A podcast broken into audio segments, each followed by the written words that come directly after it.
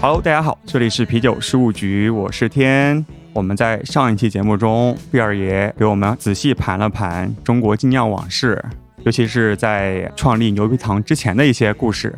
那这一期的话，我们继续请到了贝二爷，主要来聊一聊牛皮糖的故事吧。好呀，这就是我们近几年最熟悉的我们的经历了嘛。对，那首先我们聊一下当时创办这个厂牌是有什么样的一些契机嘛？就是你们俩怎么想去合伙做这样一件事情？哦，呃，我在上一期不是大概讲了一下，就是我们见面的那个那个事情啊，同一天啊，我跟高岩跟银海见面，然后后来呢，由于你想啊，高岩他是在南京嘛，对吧？他也不可能经常来北京。呃，所以呢，这个正好银海呢，那个时候是常年在北京，所以呢，我们就经常约着一起喝酒。但是更有趣的是什么呢？我们第一次在外边喝醉了酒之后，比如说我要走了，我说哎我不喝了，我走了。比如说银海也说说哎呀算了，咱们一起走吧，我我也喝差不多了。那你住哪儿啊？我说我住望京。哎，我也住望京，那咱就一起呗。结果我们就。打一辆车回去，结果发现我们两边我的后窗子能看到他家，就就这么就隔一条马路，所以呢，我觉得其实有这个人啊，对我其实挺唯物的啊，但是依然在某些特定的时候，我在想，我说这个事情哈，你不得不去用一种这个不唯物的想法去解释它，哎，因为太巧合了。太巧合了，比如说，就是你知道牛皮糖现在我们一共是两个创始人，我呢姓金，银海呢姓银。对啊，我刚才知道之后，我觉得你们 是后来改过名字吗？没有啊，从来都从小到大都是这样的。对我就是我，所以你看，呃，经常我们去参加颁奖啊、参加会议啊、分享会，那主持人都说：“哎，这是牛皮糖的金老板，这是牛皮糖的银老板。”然后下边就就愣了，嗯，这金银双煞是吧？呃，然后更有意思的是什么呢？我们不是第一天一起认识的嘛？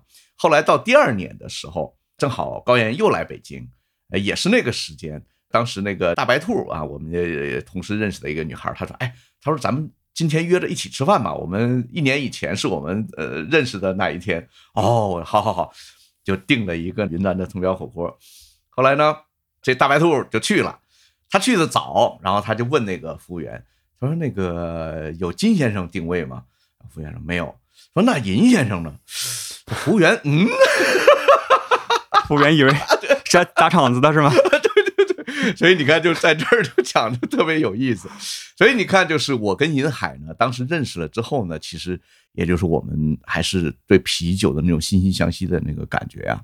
呃，也就是说，导致我们差不多那几年几乎天天都在一起聊啤酒。呃，因为银海呢，他是呃北理工的学霸，然后他的英文又特别好。碰到我的时候，他是在爱尔兰的一家这个芯片公司，他是芯片设计工程师。他是理工科啊，但是我呢学是艺术。所以我经常开玩笑，我说这个银海在跟我讲数据的时候，我在跟他讲审美。我们两个有的时候在这个牛皮糖的这个发展的道路上啊，呃，大部分都是这样的节奏。我们那个时候就是彻夜到北京的各个酒吧，然后包括啤酒爱好者的家里面去喝，喝来喝去。后来我就说，我是银海，他在北锣鼓巷租了一个小平房，就在那儿自己做家酿啤酒，然后并且。这个老一辈的啤酒爱好者都知道，银海不是还后来还创立了这个北京自酿啤酒协会嘛？那个可以说是中国第一个民间家庭自酿啊、精酿啤酒啊这样的一个协会啊，直到现在也是发展全中国最好的一个协会了。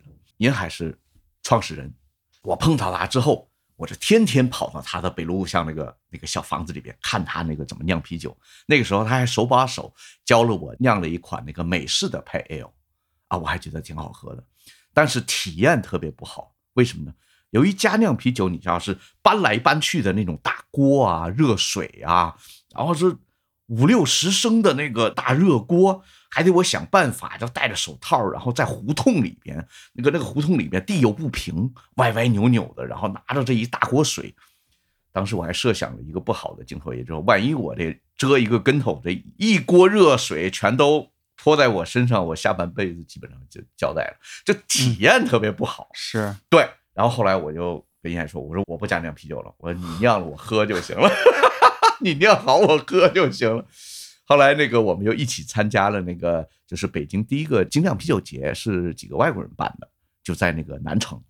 当时银海拿了几款酒，其中有一个到目前还是我们在酿的一款叫 Black IPA，是李鬼，叫李鬼 Black IPA。当时是一战成名，他因为都是盲品嘛，大家，所以呢送到那个精酿啤酒节的啤酒比赛上边，银海包揽了前三名。哇，尤其是这个李鬼，是获得了金奖第一名，然后第二名、第三名后来一公布，还全都是银海。所以银海的酿酒呢，我感觉啊，当然一方面他有理工科学霸的这种的呃这种逻辑，包括他早些年在国外喝酒的这种体验给他带来的这种能力；另外一方面，我觉得银海他在我看来哈是有天赋的，在酿造啤酒这一块，尤其酿造啤酒，他是有天赋的。所以在那个时候，我就开始就设想，我说我们是不是可以创造一个品牌，我们自己来酿啤酒？因为那个时候基本上我们也算是跃进了世界各地的这样的一些好啤酒。讲为什么没有完全属于中国人自己的这样的精酿啤酒品牌？那我们酿一个，造一个试一试呗。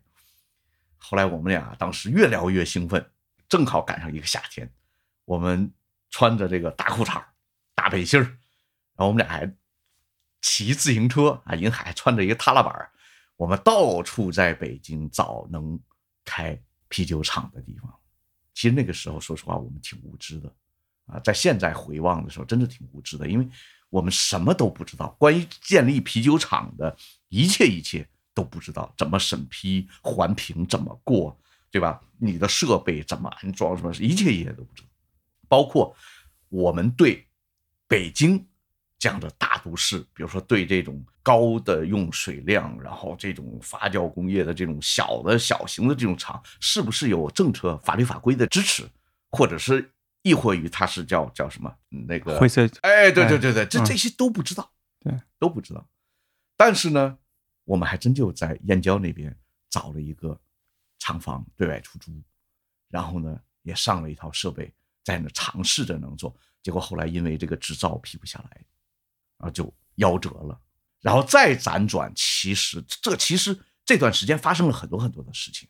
呃，那时候高岩也在做这个什么大师杯的这个比赛，加上他自己又又呃，比如说婴婴儿肥什么，这都推出来了。然后呢，我跟一海就当时说，哎呀，说这个北京其实对这种小的啤酒厂根本就没有政治上的这种规定，啊，其实也就是不支持，那就咱干脆咱就像那个。Prana 那种形式，但前店后厂这样的形式，这个在法律上是走得通的。所以后来我们就决定，好，那咱就干脆找一个地方，咱们搞一个小设备在后边酿，然后前边是以酒吧的形式来面向大家开放。所以在一二年的年底，一三年，恰巧我就找到了我的一个过客的客人，带我去护国寺。然后他说：“哎，我租下了一个四百多平米的地方，但我用不了。我想就用两百多平。好，另外一半你愿不愿意租？当时我印象特别清晰，是那一年的初七。然后我马上我就一看这个地方，我说太好了，两百平米左右租下来，后边做啤酒酿造室、学校，然后教大家自酿啤酒。我们从美国拉过来那种三桶的设备。”然后又成立了一个我们自己的小的酵母扩培的一个实验室，然后前边十米长的一个整体冰柜，我们自己设计安装的，然后还有三十多个酒头，已经是破天荒了。那个时候，对啊，三十多个挺多的，现在也觉得现在也不 少，对，现在也不少。我们那个时候是三十九还是三十八，我记不清，反正护国寺现在还是那样，都是全部自己酿的酒吗？啊，不是，我们在设立之初啊，牛皮糖这个可以说建立品牌之初就想，我们的酒单应该是开放的，尤其是我们要多多支持中国本地的这样的精酿啤酒品牌，然后呢，去呃培养和推动中国精酿啤酒，就是生根发芽，然后壮大。这个其实我们也是有一点点责任感的。所以那个时候，甚至于我们的酒单上，连佳酿啤酒，我们觉得哎一尝觉得好，我们都上到酒单上，办各种各样的品鉴会，再加上就像我刚才跟你说的，比如说像特殊癖好者精酿啤酒节，像北京自酿啤酒协会的这样的啤酒节的创办，然后再加上我们又逐逐渐渐再把国外的一些好的啤酒再背回来，然后放在我们的酒柜当中，然后这样的话一点一点一点积累。然后最后可以说发展到现在啊，就是牛皮糖也有自己的一些这个性格，就是我们到底是想要想要做什么样什么样的店，什么样的厂，什么样的啤酒，牛逼的啤酒，所以叫牛皮糖。牛皮糖这个名字也是我起的，我觉得这个名字真的很妙，很牛逼，而且我觉得更妙的是它英文翻译啊。哦，N beer 啊，对啊，N beer，N beer 其实其实也是我 我我想的，因为正好谐音嘛。对对对对，这个呃，我我我是挺愿意这样的。当时也是这个早晨朦朦胧胧，就是似醒非醒的时候，突然就一拍脑子，我说：“哎，我说我有个好名字。”然后我对我旁边那个夫人，我拉着她手：“哎，我说我这个温妮还可以用这个名字，我们来呃创造一个中国人自己的啤酒品牌。”后来我就跟银海说，银海也觉得好，咱们就把它做起来了。所以呢，那个时候包括护国寺的这个店的呃装修啊、设计啊，全部都是我自己来的，连监工都是我，包括 logo 设计啊，对对对，logo 设计。哎，很多人后来问我说：“哎，你这个这个最近这几年流行粉色，你你你们牛皮糖怎么也是粉色？”我说不是最近的，我们一二年牛皮糖的 logo 就已经设计成粉色和黑色了。你不信，你去看我们之前的微博公号和印刷品，就是粉色。为什么用粉色？很多人问过我这个问题。因为你有颗少女心。不，哪里？对，因为我觉得没人用啊，在啤酒界没人用。那好，那我就用。所以我永远都是在想啊，就是，呃，反向思维，啊，就是独特的啊，我们是独独立的啊，我们是独特的，再加上我们后来慢慢慢慢就是，呃，由于对啤酒的理解深刻了，呃，喝的也多了，我们就赋予了我们这个企业其他的一些能量，比如说，比如说，逐渐的也是要把这个早期的那个，你看。我们不是聊过过客那个时候的那个那个感觉吗？我们也要把那部分的感觉要转化到牛皮糖的经营上边，也就是企业文化的这个上边来。你指的这种感觉包括哪些？让它有一种延续性。其实我们牛皮糖最早的在护国寺的，也就一二一三年、一四年这个时候的这个这个客人呢，其实大部分是从过客。哎，我就不断的给大家讲这个精酿啤酒，什么什么啤酒好喝，然后慢慢慢，其其实大家就最后转化过来的，啊，包括你看高度重叠的户外旅行，就是我早些年比较熟悉的这个领域，这批人，我是依然把它转化到我们牛皮糖的这个客户里。OK，所以最初是前店后厂开一家店，对，然后后来就开始去建酒厂了，是吧？对。然后到一五年的时候，其实我们就已经有了建厂的讨论，生意我们也是蒸蒸日上，甚至分店我们也都开了啊，马上都是准备要开分店了。然后呢，护国寺完全已经承载不了这么多的客人了。然后再加上确实，嗯，由于我们这些年的努力，可以说在我们的客人当中建立了很好的对啤酒的这个口碑。所以根据我们。在护国寺后边那五十升的设备，那成天，你说五十升的设备，你再酿，你能酿多少？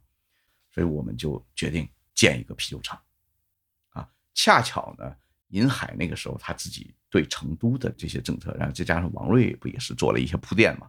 王瑞那个时候正好啊，王瑞厂都已经建起来了，啊。当时虽然后来不也是经历了一些比如波折啊，嗯但后来毕竟这条路走通了，啊，银海也去跟王瑞取了取经，说，哎，早期的时候到底是怎么去跑这个手续？是不是成都那边的相对来说可能会宽宽松松一，些，嗯，然比较适宜？对对对对，然后呢，等于就你看王瑞王厂长那个时候也是无头苍蝇一样，然后终于把这个跑下来了。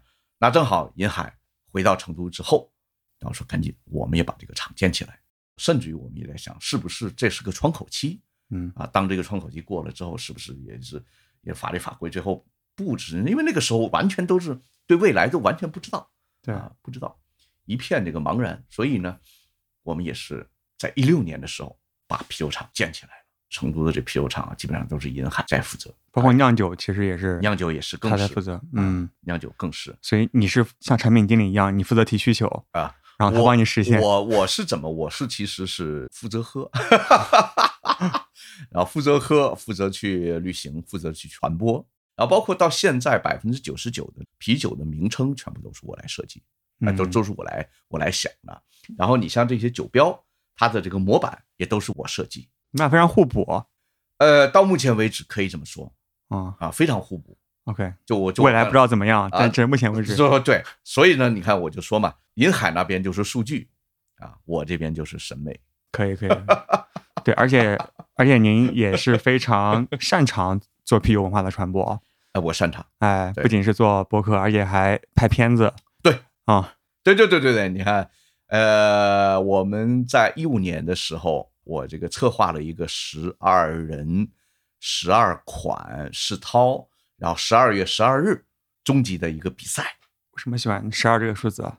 呃，因为那个时候恰巧就是我认为这个时间合情合理，没有任何没有其他的 OK 没有没有没有什么理由啊，对，就是开心。哎，对，然后我们去拍一部纪录片，那个时候呢是金生投的资，然后呢我呢作为策划，也是作为导演之一，然后也加上了一个主持人，然后我一起跟那个郭若，也就是后来的这个扯皮播客的我的这个搭档，我跟他一起扛着这个摄像机去拍摄这十二个人佳酿啤酒的过程，去采访他们，我们花了三个月的时间。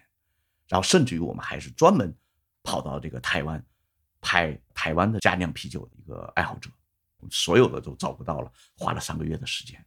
后来这部纪录片呢叫《中国精酿啤酒革命》，这个在这个很多平台上也是能搜得到的。就在录制这个纪录片的时候，郭若就跟我提了一件事，他说：“哎，现在有一个什么形式叫播客。”我说播客，我说啥玩意儿叫播客？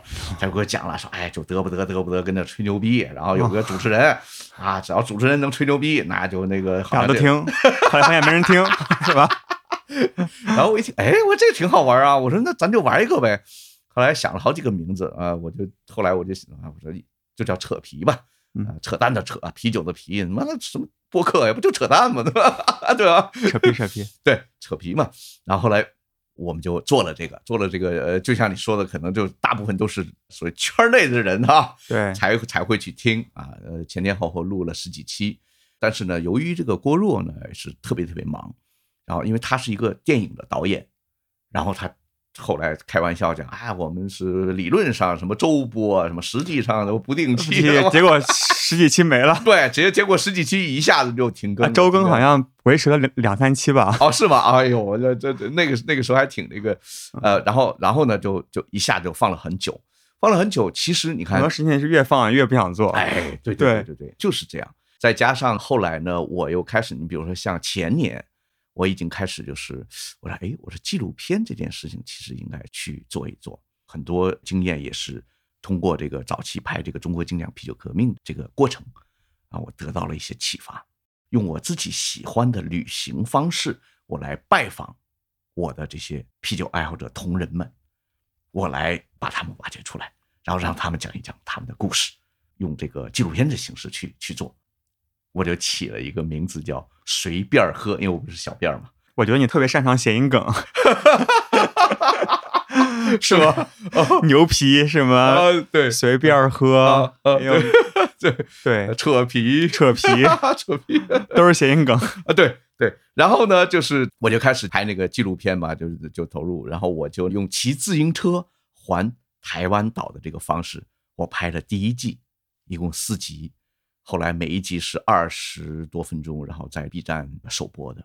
对，我觉得就特别有意思，嗯，因为其实当时不仅是在大陆嘛，在嗯。台湾其实也是刚刚掀起这样一个风潮，对，很多人也不知道对。怎么去做，或者很多人也不知道大陆也有一群热爱啤酒的人，对，然后你都是骑着自行车，然后去给大家讲说我是谁，我哪里来的，嗯，特别有意思，你你你看过那个看了呀呃水边河吗？哎，必须要看，呃，很多人看到第二集的时候，看到那个八大叔，然后在讲他们经营怎么困难的时候，很多人给我发这个私信我也是，啊，你也 是吧是是吧？没有，我是说很多人把给你发私信说我也很困难，啊，酒厂老板都很困难，对，发弹幕的时候不也？你看好多人都在说啊，说哎呀，这这不就是我吗？嗯这不就是我？然后再加上正好我们首播的时候就是去年疫情嘛，我们在去年疫情期间，正好疫情期间在 B 站上播映的。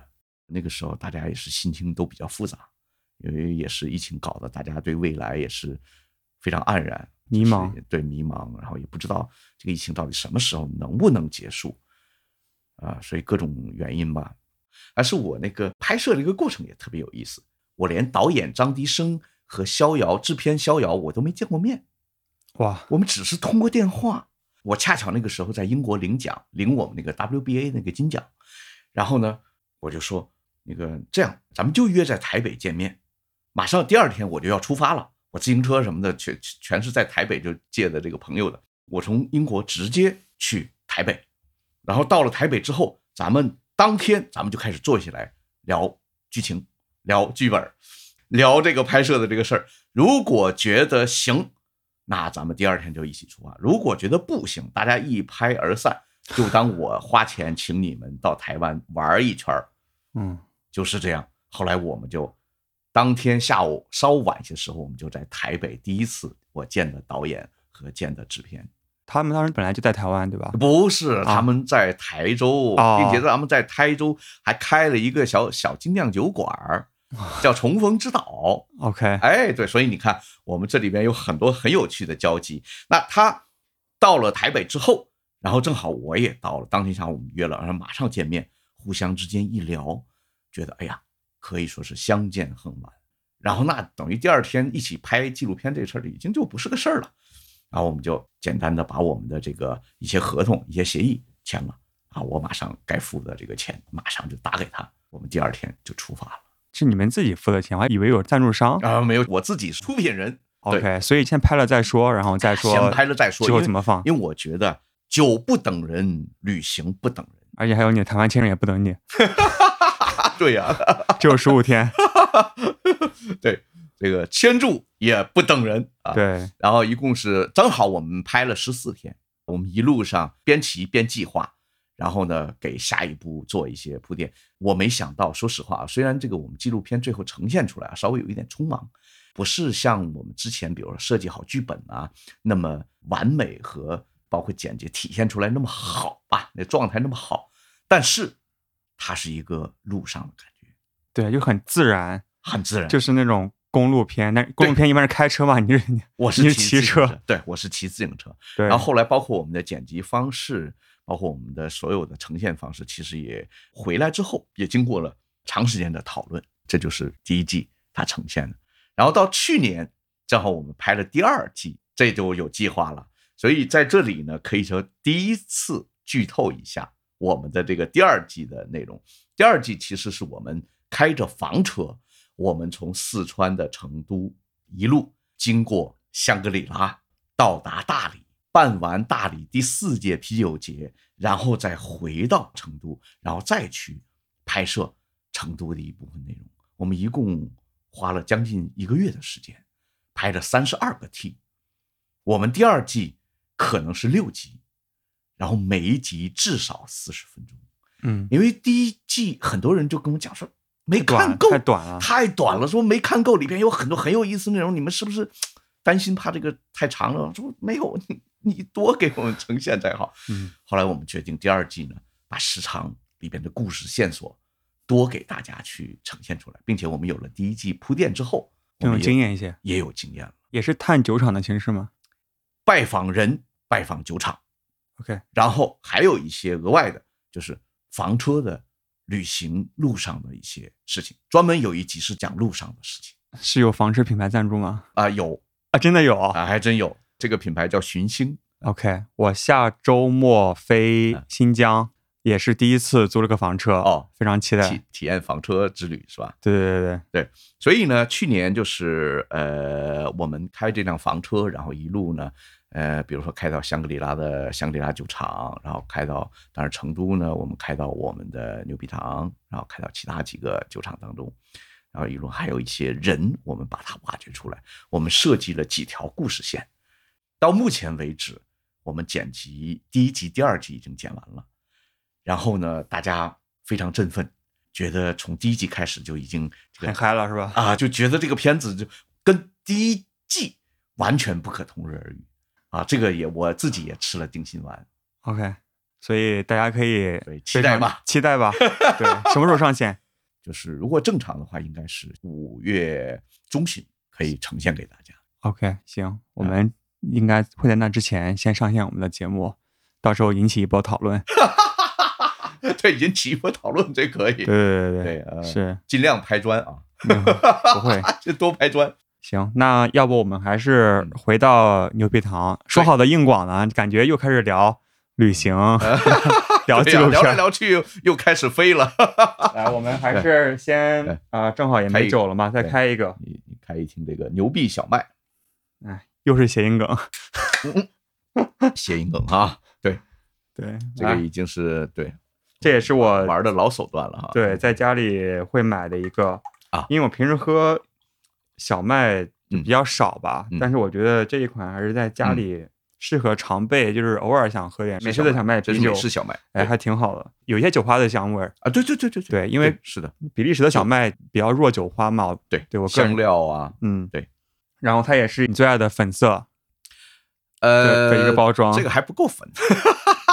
其实我去年我们跟美国农业部合作的那款团结湖，那个是真粉，那个是荧光粉，哦，OK。团结湖那款酒的。但你这个色号，这个色号应该是你们标准的那个色号。呃，也不是，后来其实有色差了。其实我准备跟我们那市场部那小伙伴 Case 准备要让他去抓一抓这个。OK，嗯，其实这个已经暗多了，已经按多了。你喜欢那种亮一些的不。灵不灵的。嗯，对，应该应该亮一些的。OK，嗯，对行，然后咱们再稍微讲点酒吧。在你的概念里，牛皮糖应该做什么样的酒？其实我跟银海呢，在确立这件事情的时候，就酿什么酒的时候，有的时候是有一些分歧的啊。比如说，就像我说，今年我们的那个统陈的这个帝都海盐，其实就分歧挺大的。呃，当然在之前，比如说像这个一些，尤其像酒花类的酒啊，我跟银海也聊过，就是我们是不是要要做酒花类的酒？呃，这个时候银海呢就会啊、呃给我一些数据，给我一些数据，然后用这个数据来说服他，就是他也会自己去设想一些风格。但是你比如说像这个基督海盐古斯这个风格，确实是最早的时候我们两个一起探讨的，并且我来主要提就是咱们是还是要把方向放在一些比较小众的这样的啤酒风格上。但是呢，其实这几年我们也是经历了市场的一个洗礼。那现在我们存留下来的这几款装听的啤酒啊，尤其是这个这个装，因为装听你能走得更远嘛。这些啤酒呢，比如说就像你现在喝的牛逼小麦这个酒，这个酒当时其实我们并不看好，它是美式小麦，然后当然也是用这种干头的方式啊。其实这是一款什么呢？畅饮型的小麦 IPA。嗯，哎，它也是就是哎，是是是，其实它是方向是这种的一个追求。对，虽然是小麦，但是对酒花的香气的要求比较高。，对对对，然后其实也是为了什么？为了弥补我们早些年我们并没有大力的推广 IPA。我跟于海呢，我们两个也是自己本身也是一个啤酒发烧友，我们有一种自己的一个对潮流的一个判断和认知，甚至于有的时候我们自己会反潮流，就你什么东西流行，我反倒不觉得我要去做。所以呢，这也是牛皮糖慢慢慢慢形成我们自己的一个风格、一个性格。就像那个时候，虽然国际上有一些比较有名的统陈的酒了，包括酒厂。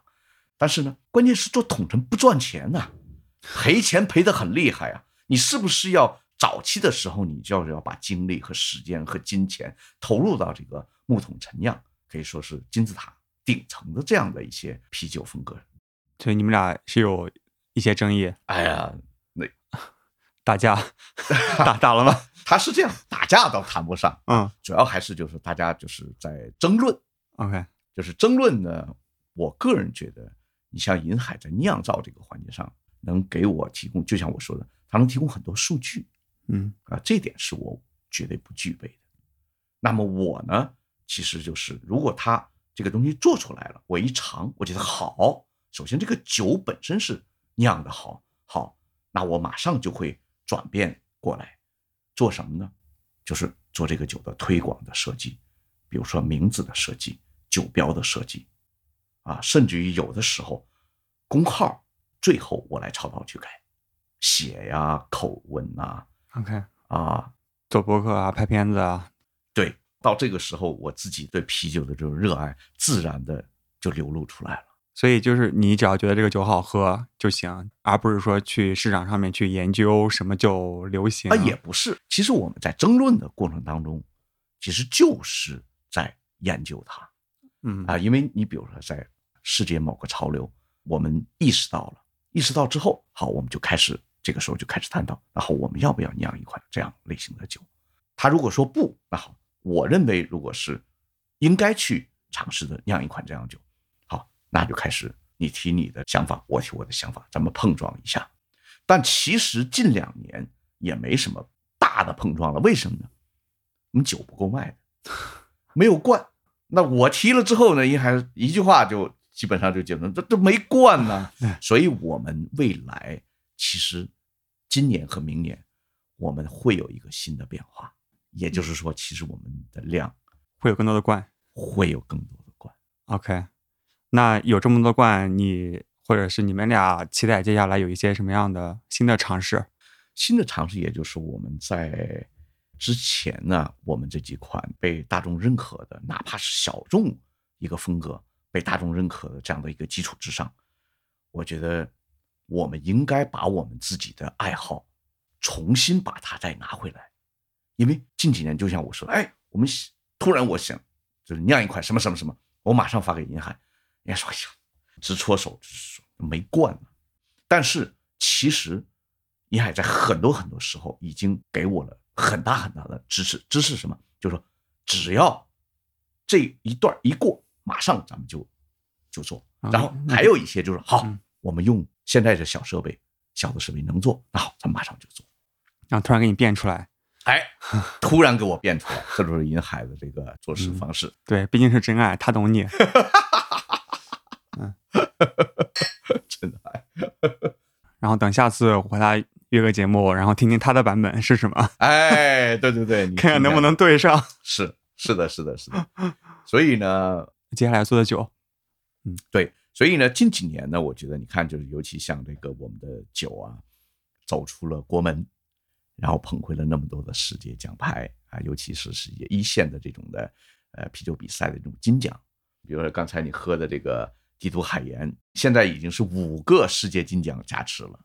啊，并且它的蝉联也很具有传奇性。你看蝉联一个一个风格的金奖，也 WBA 那个是一九年和二零年，等于蝉联这个风格的金奖。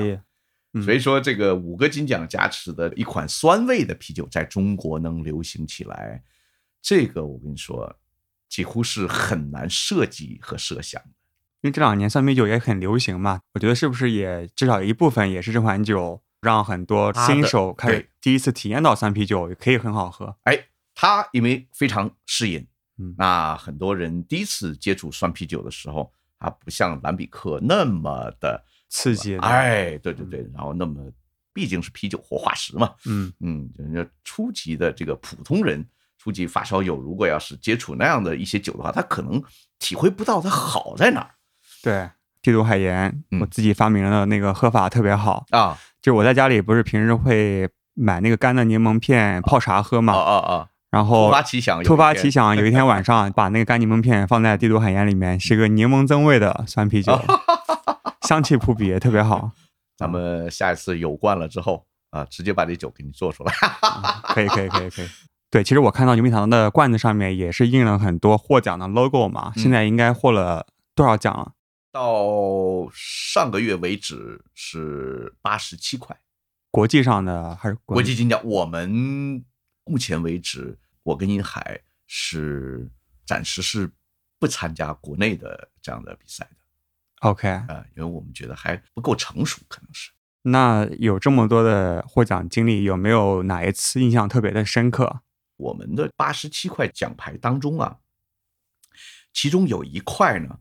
是来自于一八八六年，在英国创办的一个酿造比赛，一个人在酿造的大罐前边啊，那么一个 logo。这件事情其实当时说实话，我心里直到现在，我都可以说一想到当时那个情景，我就特别激动。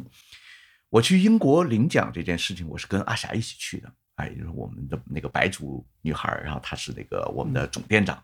我们在领奖的那一刻，当他公布的时候，嗯，我们上去领奖，然后呢，我为了这次领奖呢，还专门买了一件什么衣服呢？就是我觉得穿西装对我，我人生当中没有西装，我说比较怪，我也不喜欢。他说我说穿什么衣服去呢？我夫人就讲说，算了，我给你买一件中山装吧。我就穿着一个中山装，灰色的中山装去领的奖。当时我们获奖的。是那一年的牛比克获了一个酸啤的大类别的金奖。颁奖的时候啊，首先是下边鸦雀无声，因为这些评委啊，来自于尤其欧美的这些啤酒厂的老板也好，评委也好，他们绝对会想不到，他们擅长的这个领域，一个中国的酒厂，一百多年了，没有中国人上去领奖，尤其是金奖就更没有了。但是我们站在了领奖台上，他的赛事主席当时颁奖的时候，紧紧的握着我的手，说了一句话，啊，后来我就直接这句话就可以说，就我说触动我那么久。他说了一句什么话呢？说不可思议，用不可思议来形容一个中国的本土品牌跑到欧洲去。跑到英国这种老牌的啤酒王国，抱回了人家欧洲最强项的金牌，酸啤大类。嗯，所以呢，他用了一句“不可思议”。所以当时你听到之后，触动的点是觉得扬眉吐气，还是觉得很难过？就是他们其实对于中国啤酒的可能性好像缺乏认知。我开句玩笑啊啊。无知，开玩笑，开玩笑，真是开玩笑。对，其实确实是世界精酿啤酒的舞台，以往并没有聚焦到中国。但是呢，我为什么说令我触动呢？是因为可能从那一刻开始，我意识到你们演了那么久，该轮到中国了。嗯，对。所以，就像你刚才说的一句话也很好啊，扬眉吐气，自我感觉确实是非常非常的良好，自我感觉非常牛逼。对，抛开牛皮糖创始人商业的这样的一个身份，那我作为一个中国的一个普通的一个啤酒爱好者来说，看到土生土长的中国自己的品牌、自有的品牌。能在世界舞台发光发热，这一点你想想，你自己心里边能不心潮澎湃吗？对，需要需要开杯酒来压一压，是吧？好，完了，来一点，来一点，我就好，这边有点，对呀，正好有一口，来，多好，压一压。对，所以你看，就是我们整个这些年的比较简单的一个发展历程，其实都是基于我们对啤酒的真爱，是不容易。来，干杯！谢谢谢谢。所以接下来会有一些什么新的酒吗？就在今天早晨，我收到了一个邮件，当然不会出厅的啊。我们马上会推出几款比较小众的酒，然后在我们的门店，呃，牛皮糖的这个，比如说北北京四家店。外地有七家店，你可以讲一下哪些城市，外地有哪些？哦，牛皮糖目前是北京四家店，然后呢，在邯郸有一家店，然后在深圳有一家店，在昆明有一家店。感觉你们选店很随机啊，没有任何的规律。呃，是挺随机的，基本上都是我想在哪儿开，那就在哪儿开。啊，基本早期的时候也都是我们的朋友，然后发展成了啤酒发烧友，然后最后来找我。我觉得这个城市可爱，啊，这个朋友可爱，我就把店开起来。对。你像我们的福州店、泉州店、漳州店，我们第一个分店是开在漳州，漳州古城里面，所以非常非常有意思。福建我们有三家店，哇，前两个礼拜我刚刚去成都嘛，然后和英海见了一下。对，成都我们有一个对外会客厅会客厅，啊，对，我觉得这个名字特别有意思啊，会客厅。就是不叫店嘛，而且在上一期节目你也聊过嗯，过客刚开始的时候更像是你个人的会客厅，会客厅，所以其实是有延续这样的一个概念。对，不把它当酒吧来做，但其实是一个挺好的一个酒吧了，是的，而且还是粉粉的房子，然后路过有很多女生在那边拍照。当时我和我老婆一起去的嘛，她本来不想去，她觉得又是啤酒，每次出去玩就是啤酒。但是她一看到那个房子，哎一个一个小洋房，而且把它涂成了粉色的，她嗯她就在那边拍照。哦，他说是不是创始人之一是有女生？然后银海愣了一下，没有，完全没有。啊、内心是女生。对，还有没有其他可爱的城市还没有开的？其实我们今年，我可以这么讲的，在这儿也是啊，小小剧透一下，我们今年有几个动作，但是呢，现在确实真的不便去说，因为我们刚刚找到了一点感觉，然后并且今年非常非常特别，跟我们以往的我们的方式方法可以说截然不同，所以我没法在这儿 OK 深入的去去说。行，但是呢，我可以告诉大家一个时间节点，也就是在今年的秋天，大家又会看到一个完全不同的牛皮糖。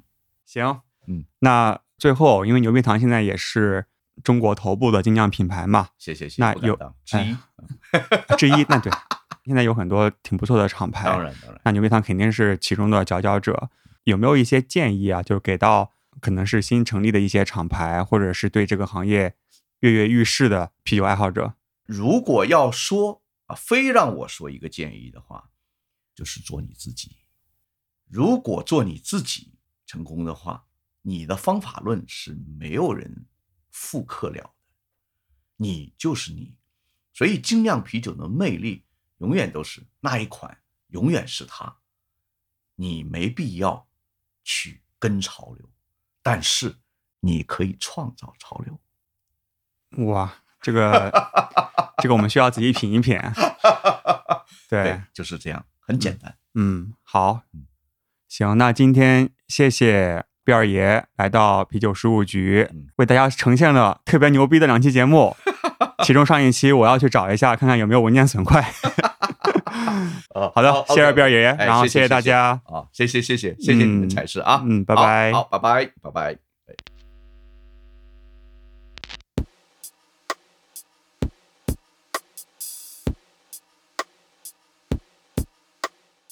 牛皮糖在全国各地的门店，包括北京、深圳、昆明、邯郸、漳州、泉州、福州的门店，均已加入啤酒旅行社计划。你可以带着我们的盾游卡开瓶器去牛皮糖打卡喝酒，并享受周日至周四八八折的专属优惠。关注啤酒事务局微信公众号，回复“开瓶器”即可获取我们的盾游卡开瓶器。同时，啤酒旅行社第一次线下活动也已经开始报名。端午节跟着我们去厦门，开启三天两夜的酒厂、酒吧、海边啤酒巴士派对，还有精品咖啡、福建美食之旅。回复“厦门”到啤酒事务局微信公众号即可报名。